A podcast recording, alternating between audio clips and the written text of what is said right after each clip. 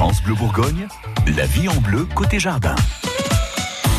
Tous les jours, il y a des trucs à faire au jardin. On en parle dans votre magazine de la vie pratique avec euh, Nicolas Brune, notre expert jardin. Cette semaine, Nicolas, on taille les rosiers parce que c'est justement maintenant qu'il faut le faire. On est en plein dedans. Et aujourd'hui, coup de projecteur sur les rosiers grimpants.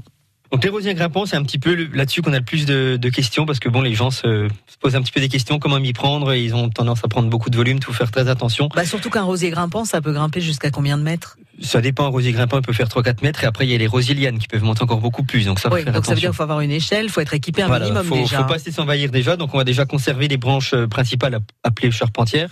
Donc on va, on va essayer de bien les répartir sur la surface du mur, donc euh, de bas en haut. On va éviter d'avoir que des, que des branches qui, qui montent et avec des, que des fleurs euh, au-dessus. Donc on va en, conserver donc un certain nombre qu'on va vraiment répartir de bas en haut. On, les, on commence à les palisser au bas, ensuite on va vraiment les palisser sur toute la, sur toute la, toute, la surface du mur. Une fois qu'elles sont palissées, donc on va donc les, les attacher donc avec un lien plastique ou un lien avec du fil de fer plastifié. On va pas mettre du fil de fer tout simple parce que ça va rentrer dans le dans le dans le bois, donc ça c'est c'est vraiment mauvais. Et puis ensuite, une fois qu'on a bien bien toutes ces toutes ces branches principales, toutes ces charpentières, on va donc conserver donc dessus des, des petites branches secondaires et c'est ces, ces branches secondaires qu'on va donc tailler. Donc les, les, branches secondaires, on va les tailler entre 1 et 3 yeux environ, euh, donc le long des charpentières. On va bien les arquer parce qu'en fait, une branche qui est arquée va, va venir à fleur beaucoup plus facilement.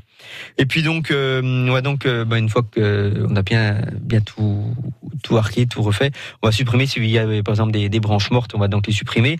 On va également renouveler les, les, vieilles branches. Une fois qu'on a bien tout nettoyé, on va voir par exemple, on voit des, des branches qui sont, qui sont toutes vieilles, qui, ont, qui, ont, qui sont pleines de lichen. Ça par contre, celles-là, on les supprime à la base. Ouais. Et il y a donc des nouvelles branches qui vont donc revenir. Donc on essaye de faire une rotation sur 3, 4, 5 ans. Euh, on supprime tous les ans euh, un cinquième, par exemple, de la, des, des, des, branches. Il y a donc des nouvelles qui apparaissent. Comme ça, ça, ça évite vraiment d'avoir que du vieux bois et on a vraiment euh, une rotation qui se fait sur ces, sur ces branches. Donc on ça, peut les faire important. partir sur les côtés, enfin comme on veut à peu près on les, on les guide après comme on veut. Euh, on les positionne vraiment en fonction de, bah, de la place voulue. Bon, souvent, on, on tend des fils le long, des, le long d'un mur. On tend ouais. des fils une fois tous les 30 cm. Et on va donc venir les attacher sur ces fils.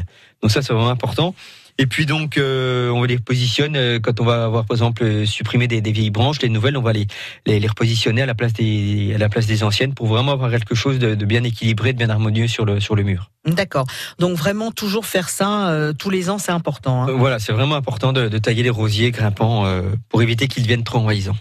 Merci Nicolas Brune. Les conseils de notre expert jardin sont à retrouver sur francebleu.fr. Et puis dans une heure, on accueillera notre expert en plantes d'intérieur, Gilles Sonnet.